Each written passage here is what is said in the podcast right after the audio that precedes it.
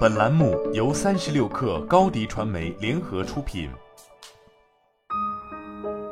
本文来自微信公众号潮汐商业评论。武汉的鸭脖子、四川的卤兔头、潮汕的卤鹅、卤凤爪、卤鹅掌，这些曾经餐桌上的佐餐美食，已经越来越成为一种潮流零食，牢牢抓住了懒宅时代里大众渴望刺激解乏的胃。小小的鸭脖、凤爪突然飞上枝头变凤凰。但作为行业巨头的绝味食品，在资本与竞争者蜂拥而至的赛道中，绝味们真的可以高枕无忧吗？最近，绝味食品发布了富得流油的二零二一年年度报告。报告显示，二零二一年绝味食品全年实现营业收入为六十五点四九亿元，同比增长百分之二十四点一二，归属于母公司股东的净利润为九点八一亿元，同比增长百分之三十九点八六。截至报告期末，绝味食品在中国大陆地区门店总数为一万三千七百一十四家，全年净增长了一千三百一十五家。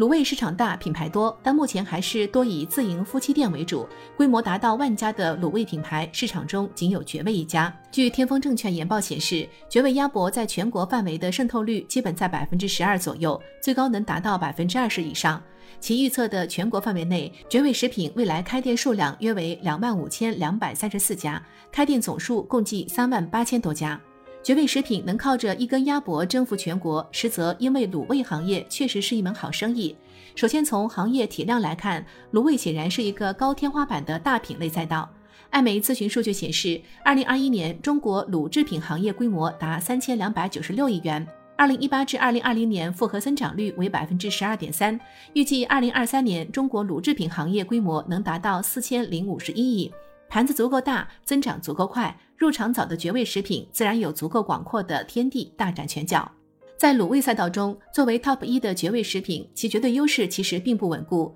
中国餐饮品类与品牌发展报告二零二一显示，二零二零年卤味赛道前五名品牌市场占有率仅占百分之二十左右，其中绝味鸭脖占百分之八点六，周黑鸭为百分之四点六，紫燕百味鸡占百分之三，煌上煌占百分之二点八。九九鸭占百分之一点三，剩下约百分之八十的市场都分散在一些区域性品牌、单体私营小店以及规模较小的地方连锁品牌手中。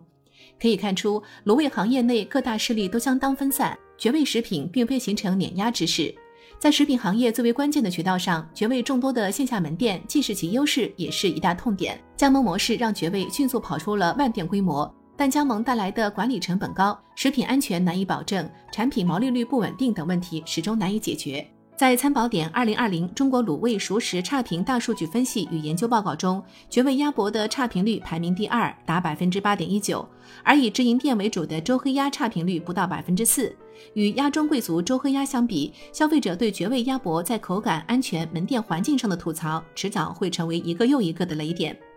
在卤味新品牌扎堆的互联网领域，绝味的发力显然也不足。与周黑鸭和煌上煌相比，绝味食品在线上渠道的表现并不十分出众，其线上销售渠道营收占比仅为百分之二点零一，而周黑鸭和煌上煌通过布局外卖和社区生鲜电商等，线上营收占比分别达百分之三十二、百分之二十一点四。在国内疫情反复的环境中，线上渠道的重要性不言而喻。线上优势较弱的绝味，要想跑赢竞争者和经济周期，似乎需要花费更多力气。对于任何一个食品品牌而言，供应链都是其至关重要的生命线。一方面，上游餐饮企业需要依托下游供应链支撑品牌扩大规模；另一方面，餐饮企业也可以通过构建自身供应链，让自己拥有更多话语权。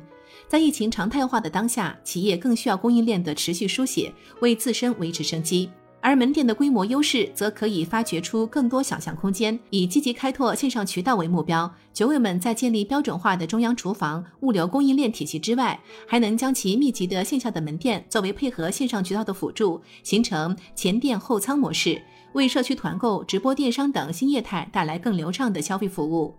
赛道一时的火热是重塑行业产业升级的绝佳时机。面对挑剔的消费者，绝味食品的长足发展之路还需要更多的武器。好了，本期节目就是这样，下期节目我们不见不散。新媒体代运营就找高迪传媒，微信搜索高迪传媒，有效运营公众号、抖音、小红书，赋能品牌新增长。